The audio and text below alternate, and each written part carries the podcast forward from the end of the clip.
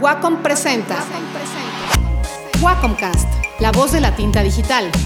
Un podcast en el que hablaremos con personalidades del arte y la ilustración en Latinoamérica. Conducido por Mike Sandoval. Hola, ¿qué tal? Buenas noches, buenas tardes, buenos días. La verdad, nunca sé en qué momento las personas que escuchan este maravilloso podcast eh, recién salidito del horno, escuchen, o sea, para mí, sinceramente, es algo completamente novedoso. Yo, yo eh, no suelo escuchar muchos podcasts, pero a mí me funciona mejor escucharlos de noche, entonces por eso prefiero mejor saludarlos sin importar eh, la hora del día en que lo estén escuchando. Bienvenidos a un nuevo episodio de Wacomcast, la voz de la tinta digital.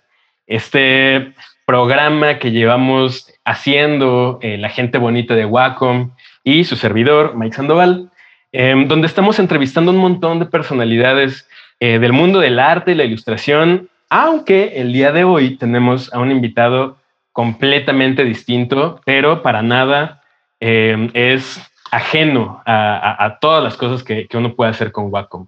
El día de hoy tenemos a Salvador Centeno. Em, les voy a leer un poquito de, de, su currículum porque la verdad Normalmente trato de aprenderme los puntos clave, pero aquí hay tanta, tanta cosa que hace Salvador que, prefiero como leérselos un poquito. Entonces, ahí les va. Salvador Centeno es profesor universitario de física aplicada a la ingeniería por la Universidad Nacional Autónoma de México y es el creador del proyecto de ingeniería mecánica más grande de habla hispana en YouTube, que se llama Salvador FEI, Facultad de Ingeniería, el cual cuenta con más de 41 millones de visualizaciones, o sea, no es no es poca cosa. Más de 170 mil suscriptores, o sea, un montón de gente lo ve, y más de mil videos de temas de matemáticas, física e ingeniería, cosa que a mí particularmente me da mucha vergüenza porque eran las materias que más me costaban trabajo cuando estudiaba eh, la secundaria y la preparatoria. Ha, ha trabajado durante más de cuatro años en los laboratorios de termodinámica para estudiantes de ingeniería bajo el sistema de gestión de calidad ISO 9001-2015 que ahorita le vamos a preguntar qué significa todo eso.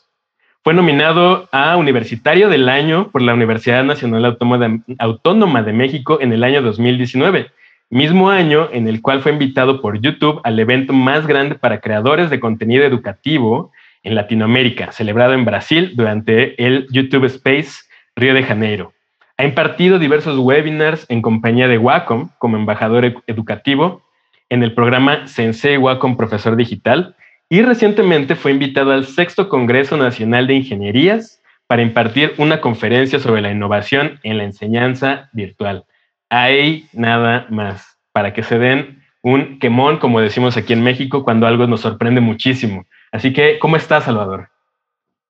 Muy bien, muy contento y emocionado por eh, invitarme a este espacio, por permitirme compartir un ratito eh, el tiempo aquí en el programa y pues muy agradecido también por toda la gente que nos escucha y pues los invito a que sigan el, podcast en todos sus episodios.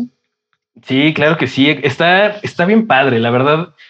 Para mí es algo completamente nuevo. Tú ahorita a lo mejor me escuchas como muy, muy sueltito, muy eh, despreocupado, pero para mí es algo completamente nuevo. Yo jamás había hecho conducción, pero es algo que estoy disfrutando mucho.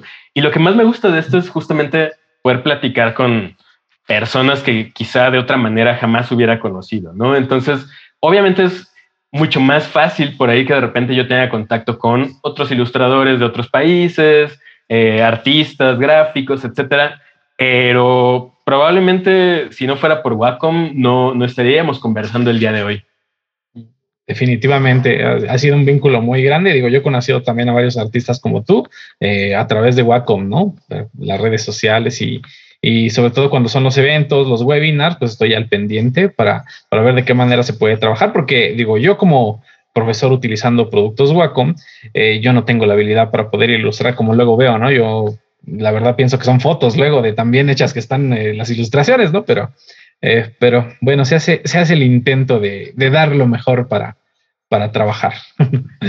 Fíjate que en estas pláticas en lugar de, mira, te, lo voy a decir porque yo soy ilustrador, entonces muy frecuentemente me preguntan como ciertas cosas muy de cajón, ¿no? Muy como de cómo empezaste, cuáles son tus inspiraciones, tu técnica, etcétera. Pero lo que queríamos hacer justamente con este programa es hablar de temas muy específicos, como para no andarnos por las ramas con cosas demasiado generales.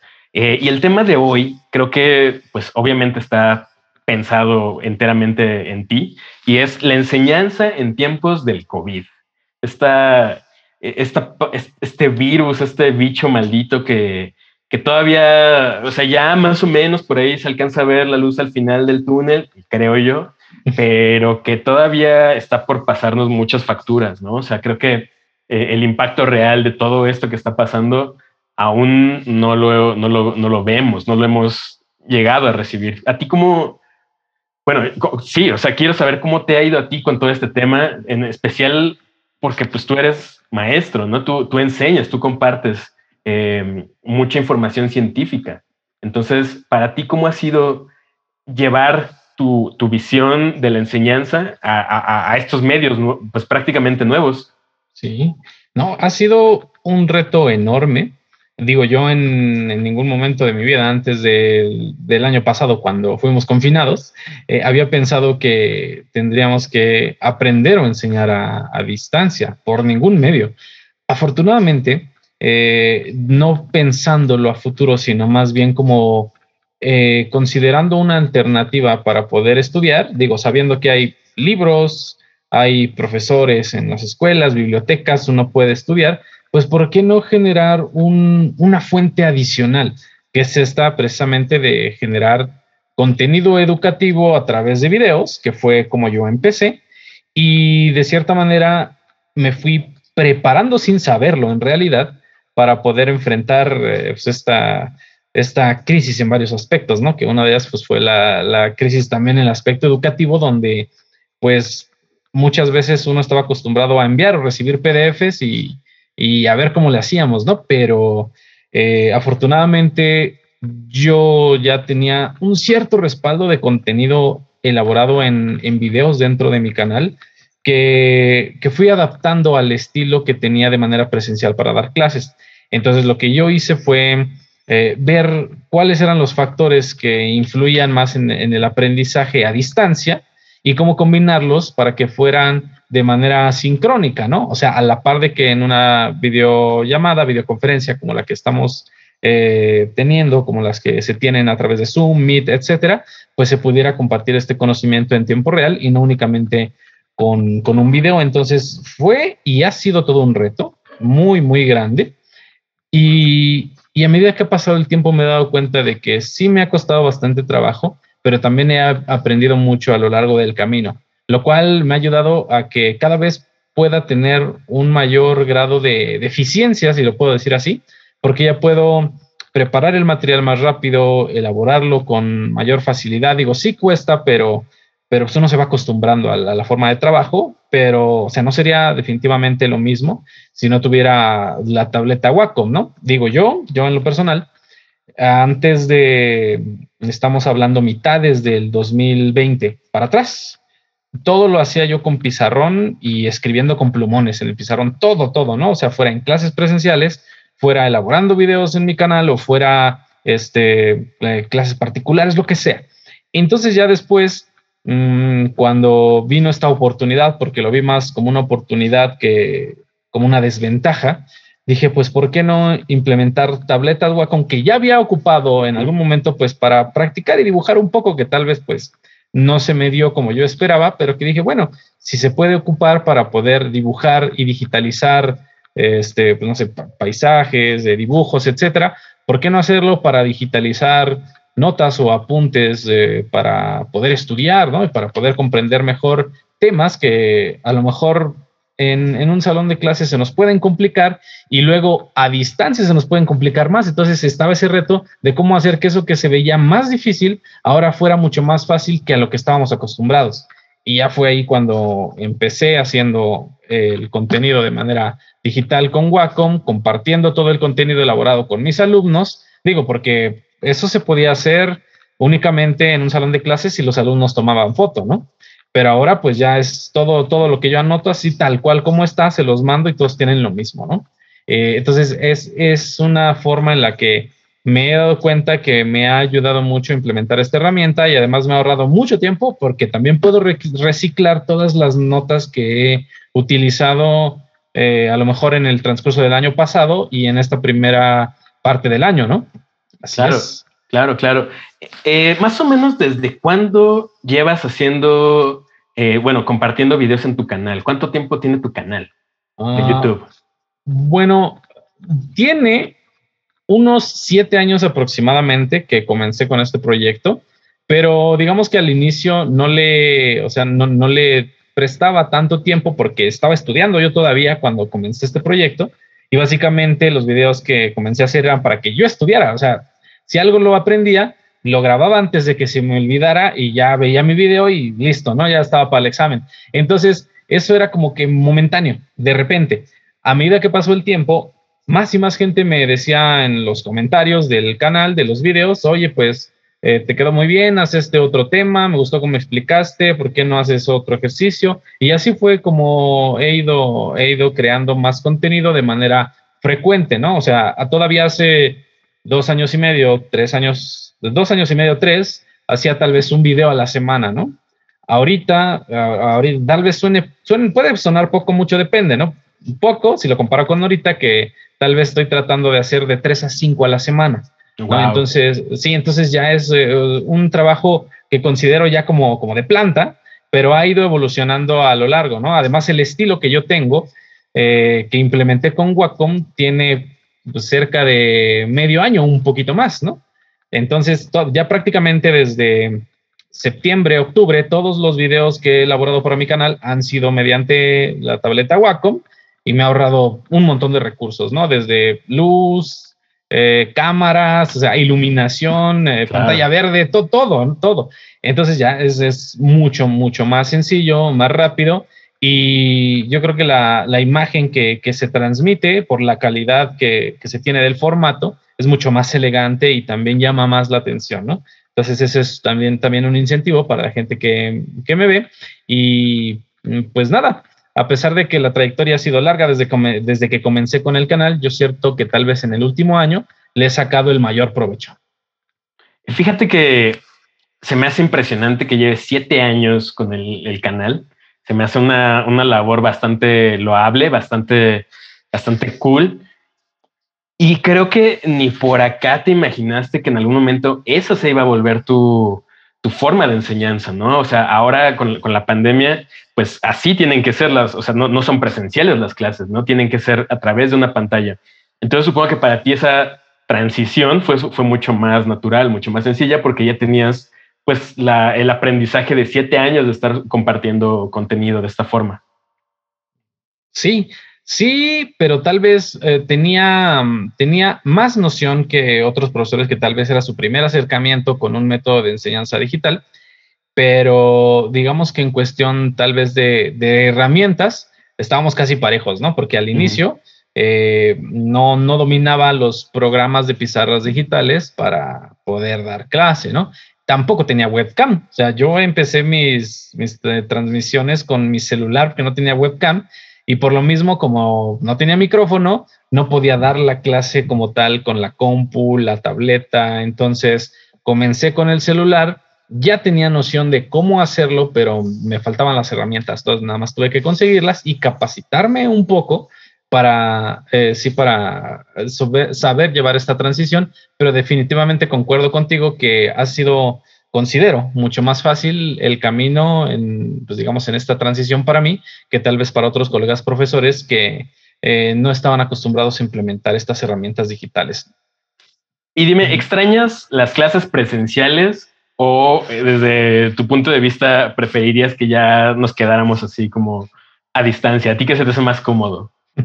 Eh, si lo digo cómodo, definitivamente las clases así como estamos, ¿no? O sea, por, por comodidad, así, ¿no? Porque, o sea, incluso, se imagina, uno no está obligado, ni como profesor ni como alumno, por lo menos en la UNAM, a tener la cámara activada, ¿no? Entonces, imagínate, eh, o sea, si yo tuviera un ejemplo, una clase a las 7 de la mañana, tranquilamente me, me podría parar 6.50, prendo la compu y listo, ¿no? Pero si fuera presencial, pues por comodidad tendría que pararme temprano, eh, eh, tomar transporte, irme en bici, lo que sea. Entonces ya es tiempo de traslado, eh, recursos, desayunar, etcétera. Entonces, por comodidad, sí esta modalidad me gusta más, pero por todo lo demás, lo que es la convivencia con, los alumnos, porque no es igual, la participación no se da igual, y también la interacción que ellos tienen o la confianza que pueden, eh, que pueden presentar, eh, pues no se da de la misma manera de, forma virtual. Entonces yo sí, yo sí preferiría eh, que en algún momento no muy lejano las clases se retomen de manera presencial, aunque puede ser que también se opte por tener un, una parte híbrido, ¿no? La, ajá, la parte híbrida, la parte híbrida. Por ahí no estoy, o sea, no me consta, ¿verdad? Pero yo sé que, eh, bueno, alguien que alguien me comentó que habían aplicado ya esta modalidad híbrida en, creo que en Colombia. Y creo que no les resultó muy bien. O sea, porque era, no, no, no porque no saliera, sino porque era mucho trabajo, ¿no? Porque la mitad de un grupo iba un día y la otra mitad no. Entonces la otra mitad tenía que estudiar como que por su cuenta y, y entonces luego cambiaban. Otro día de la semana iba la mitad que no fue, pero entonces como no vio la primera parte del, de la clase de la semana, ya se perdió y o sea, se tenía que explicar como que todo dos veces, ¿no? no o sea, desconozco si, si fue en Colombia o si fue en su totalidad en todas las instituciones de Colombia o depende a qué nivel, pero este, o sea, eso me parece tal vez algo no muy conveniente, ¿no? Tal vez, o sea, sería llegar de lleno con cupo limitado para los grupos, porque definitivamente así en híbrido yo siento que incluso a los alumnos y profesores nos costaría mucho más trabajo que el que ya nos costó ahorita adaptarnos a la modalidad virtual. Pero fíjate qué, qué, qué grave y qué fuerte esto que mencionas de, sí, o sea, que regresen las clases presenciales, pero con cupo limitado. O sea, si de por sí pues tampoco es como que en México y Latinoamérica tengamos, o sea, hay, un alto índice de deserción, hay un alto índice de, pues, personas que no llegan a, grados universitarios. Reducir todavía a la mitad de, la población estudiantil por, por el tema de que pues, no podemos estar todos metidos en un salón, pues es el tipo de cosas que te digo que, que a mí me siguen impactando, que no hemos aún sopesado el, la gravedad del asunto, ¿no? O sea, eh, la, pandemia no se acaba el día que ya todos estemos vacunados. O sea, todavía van a pasar muchas más cosas que no hemos terminado de, vislumbrar.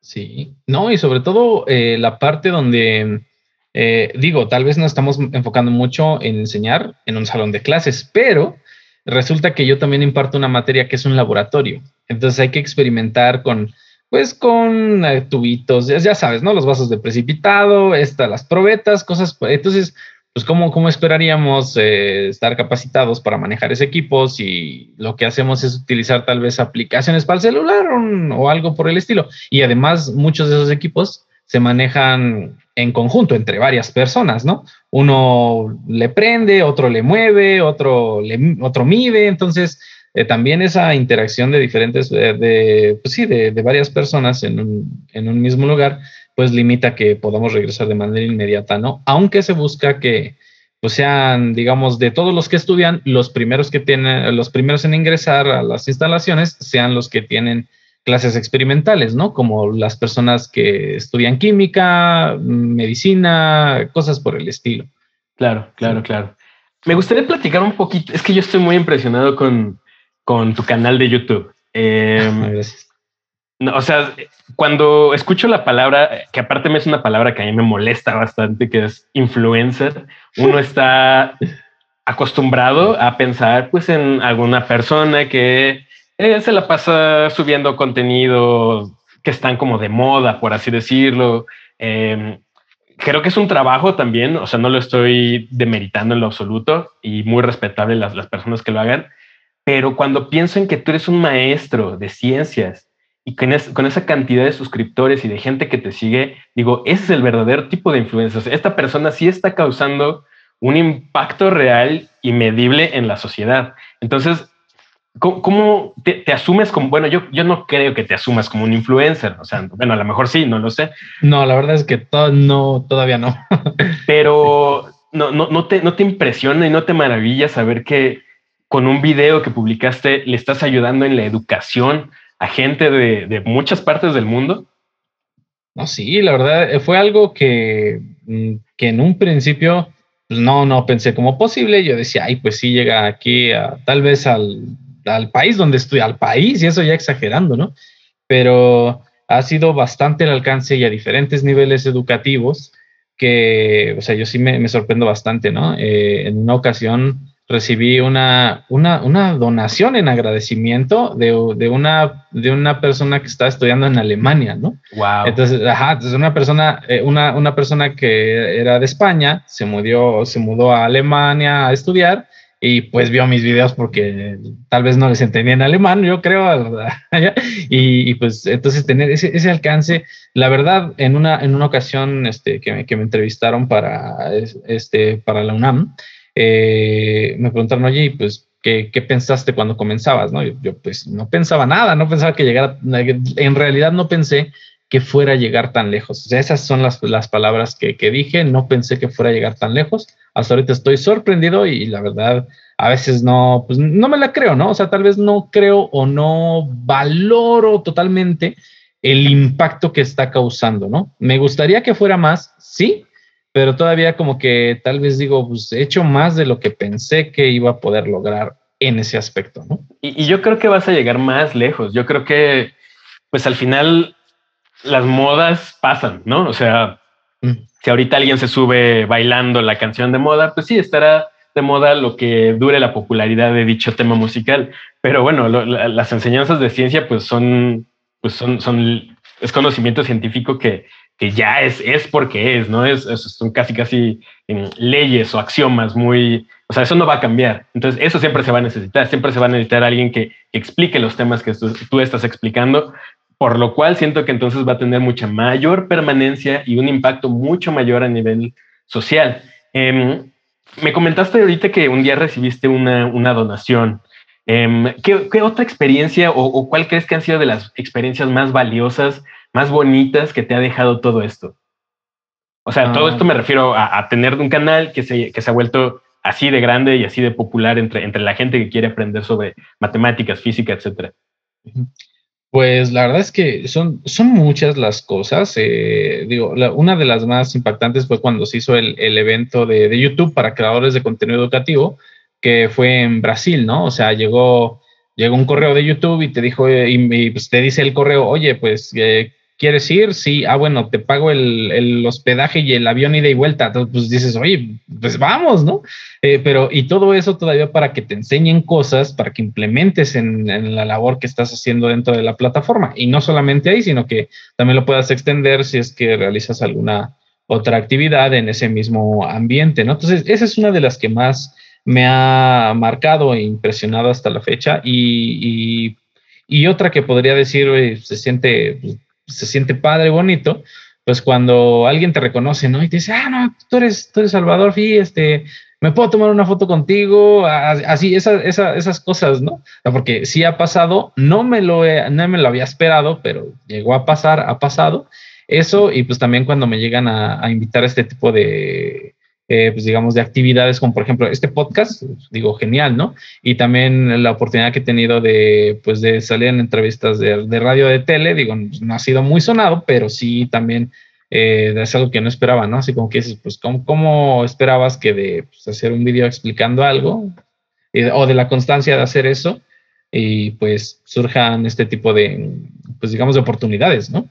Supongo que al mismo tiempo que te detienen en la calle y te preguntan que si tú eres Salvador, te han de también de, repente de llegar mensajes de gracias a ti logré pasar esta materia, gracias a ti entendí esto que no entendía de ninguna otra forma. Supongo que al final eso es algo también que te llevas muy en el corazón, ¿no? Ah, no, sí, claro. De hecho, prácticamente todos los días, eh, a lo largo del día, me están llegando mensajes así, ¿no? Ya sea vía Instagram, comentarios en Facebook y, en YouTube, ¿no? De hecho, los más comunes son, son en, Instagram, de manera, digo, me mandan mensajes, no me comentan, ahí son mensajes. En YouTube sí son, sí son comentarios, ¿no? Y, y sí, muchos son de, de gracias, así, los emojis con lagrimitas, cositas así, así, bien padre, ¿no? Entonces, pues luego sí eh, respondo, casi todos los comentarios respondo, eso sí, siempre y cuando estén escritos correctamente y sin faltas de ortografía y con acentos. es, como que pues, promover esa parte de que pues, estamos al, eh, digamos, en, este ambiente educativo, ¿no? Entonces, eh, sí, sí, la mayoría de veces le respondo con, con un gracias, que bueno que les gustó, pero sobre todo, pues eso me motiva más, les comento, me motiva más a seguir haciendo contenido para que sea de ayuda para más estudiantes, ¿no? Sí, sí, sí, sí. sí. Em, al final del día el tema de hoy es la enseñanza en tiempos del COVID. ¿Tú qué crees que vaya a cambiar a futuro a raíz de todo esto? O sea, de toda esta eh, pandemia eh, a nivel educativo, a nivel enseñanza. Pues primero, yo creo que mm, el impacto se va a ver más en los estudiantes, eh, yo creo, que tal vez en, digamos, a nivel institución, institución, porque mm, tal vez uno, como profesor, tal vez uno ya sabía que, se venía algo así, ¿no? Implementar nuevas herramientas, descargar aplicaciones, utilizarlas para la enseñanza, pero tal vez nuestra, pues no sé, nuestra resistencia a la tecnología, y digo nuestra porque también estoy muy desactualizado en muchos aspectos de, tecnología educativa. Eh, digamos, sabemos que estaba ahí, que en algún momento se iba a presentar, no sabíamos cuándo ni cómo, ya lo vimos. Eh, entonces, sí podemos estar actualizados hasta cierto punto, pero yo siento que el impacto más grande va a ser con, los estudiantes, porque pues muchos se quedan con la idea de que las redes sociales son pues, para entretenimiento, para pasar el rato, para estar eh, ahí escuchando música, viendo videos, pero no como tal para, para aprender algo que de verdad sea trascendente, ¿no? Entonces ya ahorita, en, en, este, en este punto, a cualquier nivel educativo, todos saben que en YouTube encuentras algo para aprender. Así, así. Entonces, pues, eh, viendo a los niños pequeños de, kinder, primaria, que, que, pues tenían que ver videos o que les mandaba videos la maestra, pues ya se van a quedar con eso de que, ah, pues cuando vaya en la secundaria, en la prepa, en la universidad, voy a poder seguir aprendiendo a través de las redes sociales y pues, desde mi celular, ¿no? Entonces eso es algo que, que, se queda ahorita, y si nada más eh, hacemos esa extrapolación, estamos hablando de tal vez unos 10 o 15 años en que las generaciones de ahorita pequeñas van a seguir utilizando eso como alternativa para estudiar y eso es algo muy positivo, ¿no? Por otra parte, eh, digamos, en el caso de los profesores, pues sí, va a haber muchos que se van a actualizar y van a decir, pues ya no me vuelve a pasar, ¿no? Entonces ya es algo que también incentiva a que eh, la, enseñanza y el aprendizaje sea en conjunto con la tecnología. Así que pues yo, yo veo que es un aspecto bastante positivo. Espero no, no tenga un, declive y que, se, y que si no se incrementa, por lo menos que se mantenga. Oye, y por ejemplo, eh, yo sé que tienes obviamente tu canal de YouTube, que es tu plataforma principal. Eh, tienes tu Instagram, donde también le das como continuidad a, pues a estos temas, a, a lo que eh, subes en, YouTube, pero has experimentado con redes sociales nuevas, como, con formatos nuevos, como por ejemplo TikTok, que también pues es lo que está de moda, o sea, es lo que está en tendencia y volviendo a retomando un poquito lo que dices de adaptarse o quedarse rezagado. Eh, ¿Has, incursionado en el mundo del TikTok? sí, fíjate que tengo mi cuenta de TikTok. La abrí hace, pues yo creo que a raíz de la pandemia, hace como un año más o menos, ¿no?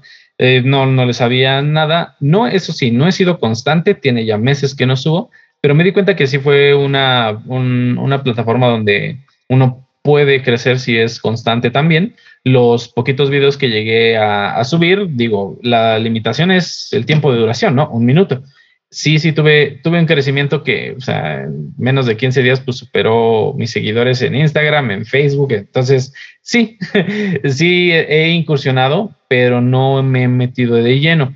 Y de hecho, ha sido más por cuestiones de, de cómo hacer que toda esa información que tal vez explico en 10, 15 minutos o 5 minutos en un video de YouTube, pues la sintetice a uno, ¿no? Pero sin que se me vaya.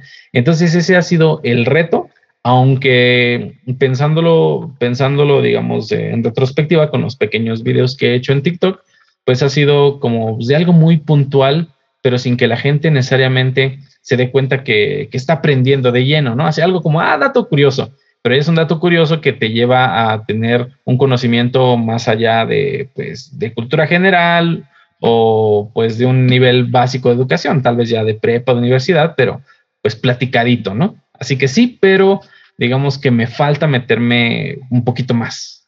Algo que me, que me llama mucho la atención de, de esta red social particular, bueno, de, de todas, pero en, en, TikTok es muy notorio.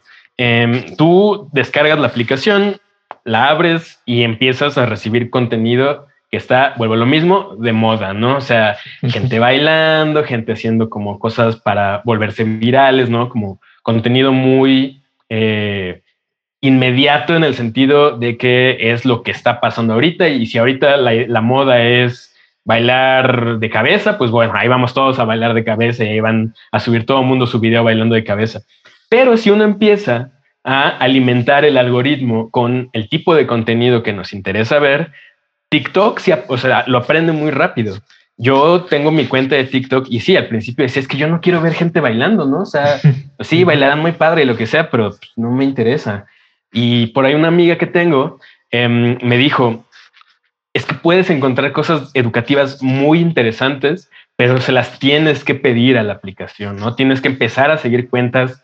Por ello sigo algunas cuentas de, de historia del arte, sigo algunas cuentas de como de datos científicos. Y entonces ahora la, la aplicación ya me, eh, ya, ya, me arroja más esas cosas en lugar de, de, de contenido de moda. Y, y, creo que lo mismo pasa, por ejemplo, en Instagram y en YouTube, ¿no? Si tú empiezas a consumir cierto tipo de contenido, eh, pues el, el, la, el, sistema entiende que eso es lo que te interesa ver en realidad. Ahora, a lo que voy con esto es que estaría bien padre, ahorita pensando en esto, que, que, pues que más gente se empezara a apoyar en estas plataformas para generar este tipo de contenidos educativos.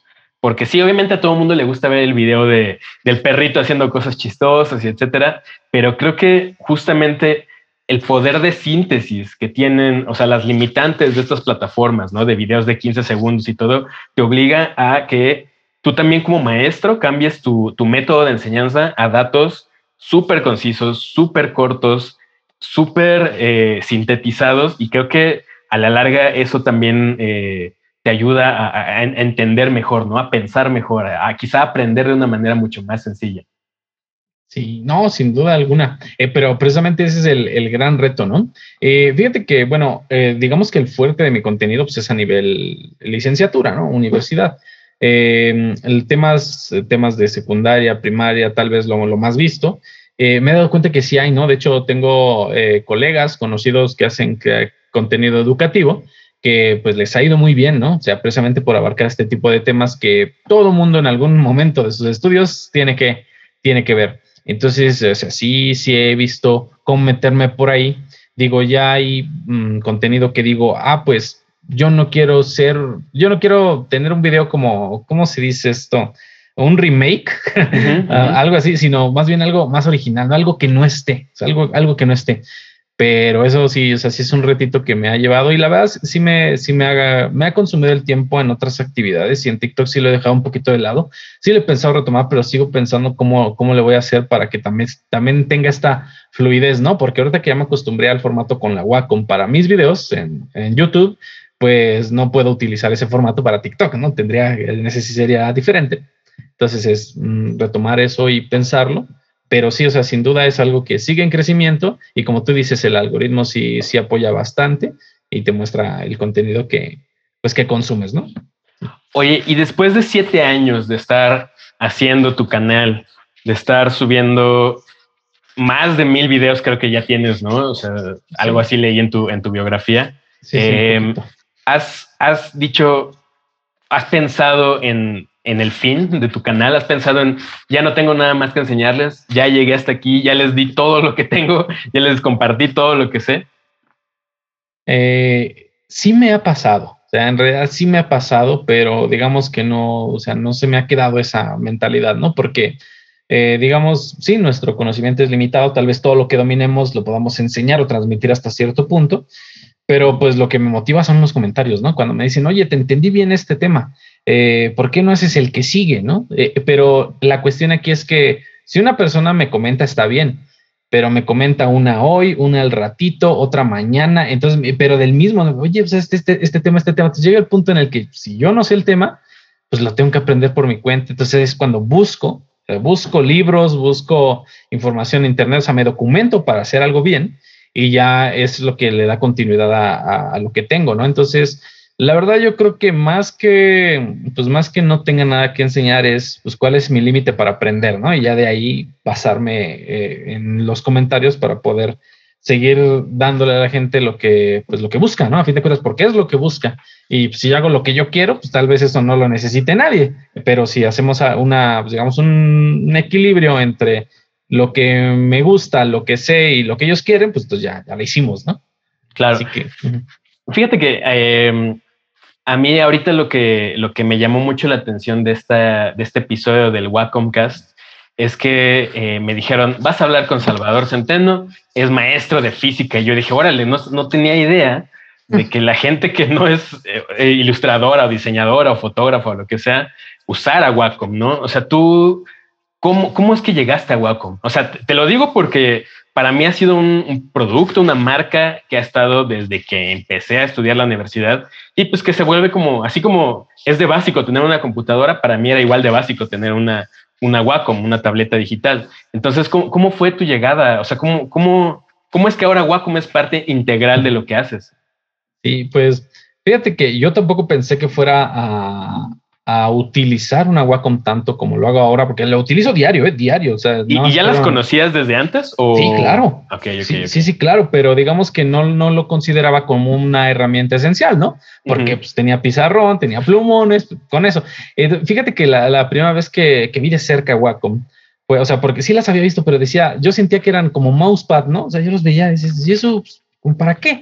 Pero ya la primera vez que tuve el acercamiento bien, fue, no sé si tú de pura casualidad o la audiencia conozca el canal de YouTube de Curiosamente. Es, este, es el canal de, como digamos que el canal de divulgación científica más grande de México. Entonces, este, pues como, pues como creador de contenido educativo, en, en, un evento donde nos juntamos muchos creadores de contenido, pues, eh, un, uno de esos días fuimos a su estudio, ¿no? Entonces, pues las ilustraciones que hacían eran con la Wacom ya. Entonces yo las vi y dije, pues yo quiero hacer eso, ¿no? Tal vez no para dibujar, no para hacer ilustraciones, pero pues para lo que yo sé o puedo hacer, ¿no? Entonces dije, pues en algún momento las tengo que utilizar. Y sí, trabajé con Wacom un tiempo, tal vez no para clases, no de manera eh, formal para, para mis videos. entonces tenía, tenía la noción pero ya fue cuando precisamente a raíz de la pandemia dije es que si no, o sea, si no me adapto, me quedo, ¿no? Y dije, necesito primero, pues, que el, que el proceso que tenga durante las clases eh, en la universidad a distancia y también en mis videos, pues sea lo más, este, pues digamos, lo, lo más eficiente, lo más cómodo posible. Y entonces ya pensando en las alternativas, dije, pues una Wacom es lo, lo, ideal, ¿no? Sería, sería bueno.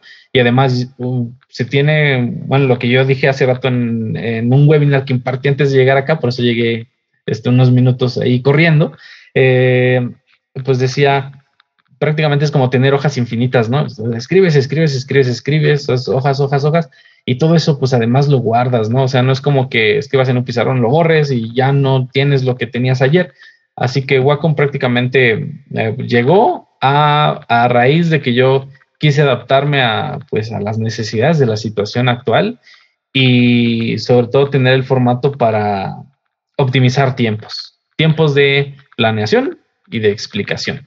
Y, y posteriormente, ¿cómo fue? Eh, o sea, luego Wacom te buscó a ti y te dijo, nos encanta lo que estás haciendo, queremos que te unas a nuestro programa de, de embajadores de, profesionales de la educación o cómo fue ese acercamiento ya para formar parte de la familia Wacom? Ah, pues justamente un, un colega, amigo, eh, edutuber, porque así se les llaman los que hacemos creación de contenido educativo en YouTube. Mira, yo no eh, sabía eso. ¿eh? sí, el término eh, edutuber, de hecho, como que hemos, me gusta, le, damos el hashtag, ¿no? Y, y, esto, este, digamos que mm, yo vi la primera vez un, un colega de Perú, su, su, canal es de matemáticas, no sé si el más grande de Perú, pero uno de los más grandes se llama Matemóvil, y pues él estaba trabajando con, con Wacom y le dije, oye, pues está bien interesante, le dije, porque pues, tú estás, allá, en Perú, les enseñas, estás aquí, y le dije, oye, pues también a mí me gustaría hacer lo mismo que tú haces, pero acá en México, ¿no? Y me dijo, ah, pues este, dice, pues manda, eh, comunícate, comunícate con la persona que yo trabajo. Dice, hay una persona aquí, pero hay otra encargada en México, entonces, pues ponte en contacto y ya con ellos ya se, este, digamos, se podrá elaborar eh, un, proyecto de webinars porque estaba, estaban iniciando con Wacom Profesor Digital y ya fue cuando entré, fue cuando justamente entré y este, pues sí, comenté mi, actividad en la universidad y lo de los, lo de los videos y fue como, como se implementaron los primeros webinars de cómo estaba utilizando yo mis herramientas, ¿no? En, en ese entonces, hace un, poco menos de un año, era de que, pues, ¿cómo las estás aplicando en esta transición, no? Y afortunadamente, pues me adapté rápido y le saqué mucho jugo a todas las herramientas que utilizaba y hasta encontré más, ¿no? Entonces ya fue mucho más, mucho más productivo y, afortunadamente, pues hemos seguido, eh, pues digamos, en colaboración con Wacom trabajando para, pues, pues, para actualizarnos, ¿no? Para estar actualizados. Claro.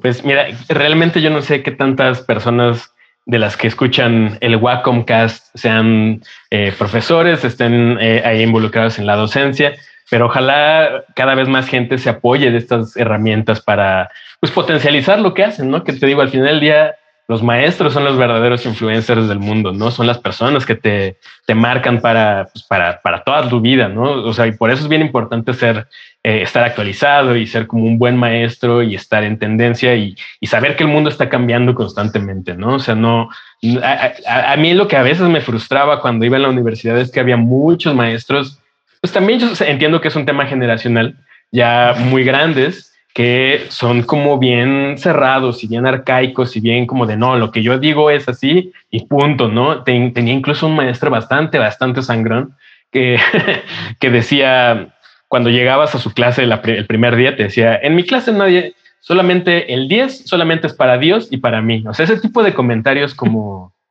¿sabes? Como bastante que luego de entrada te hacen o sea, te generan ahí una, una aversión a esta, a esta persona y, y, ya incluso vas a la clase de malas, ¿no? Pero sabiendo que hay gente como tú que está dispuesta a aprender, dispuesta a actualizarte, que, que sabe que estamos en un mundo cambiante, pues eh, me da muchísima alegría y me da muchísima esperanza de que pues, pues los chavos estén, que están aprendiendo, pues eh, tomen sus clases con mayor, pues con mayor alegría y con, con más ganas de aprender, ¿no?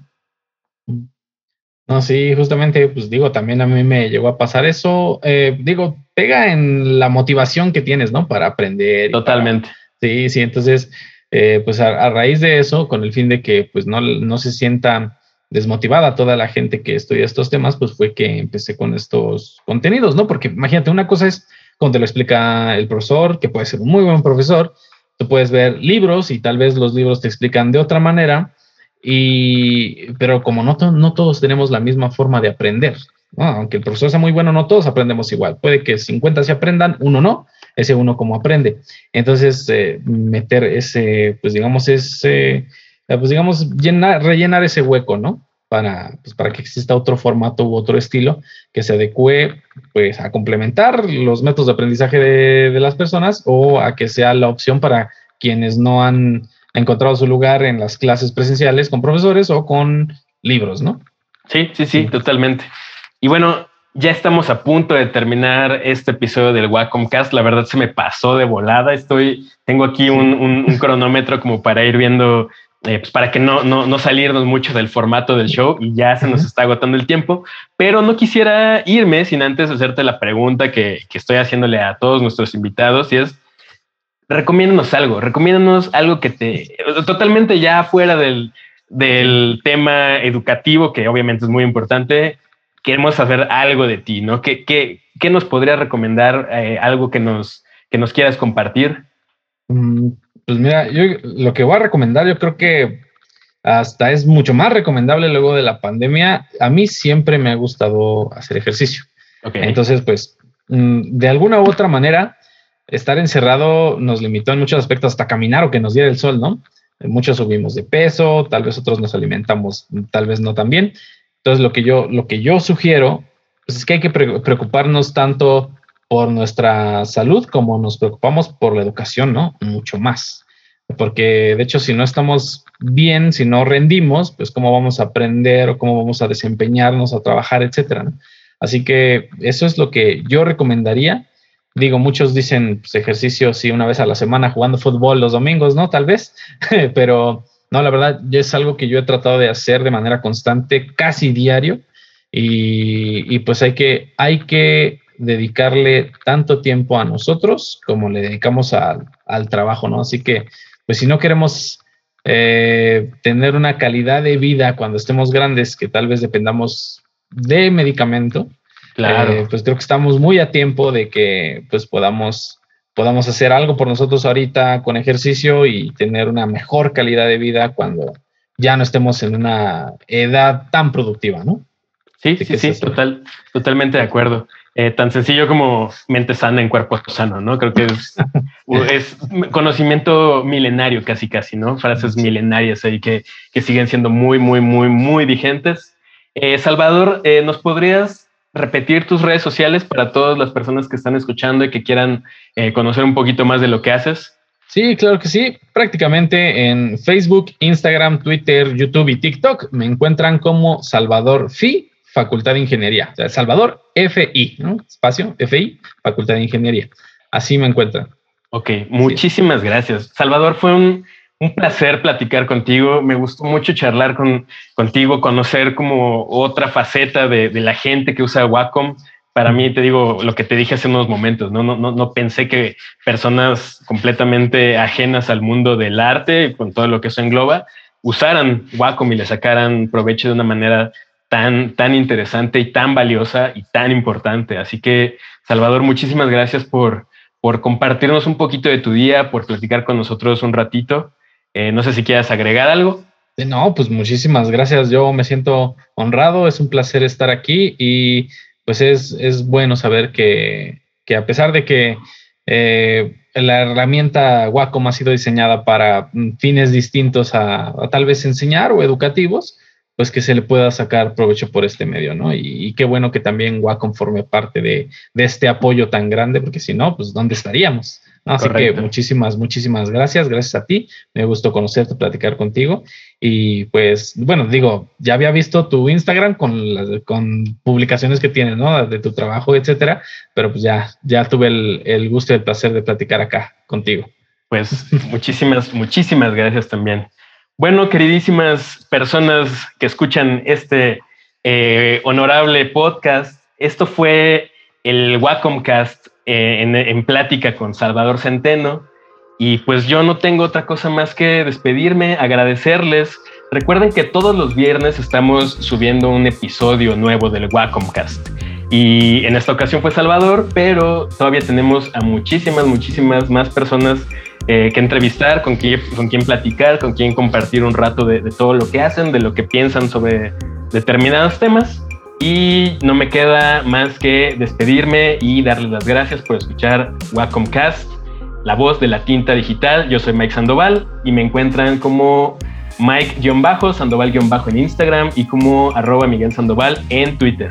Hasta la próxima.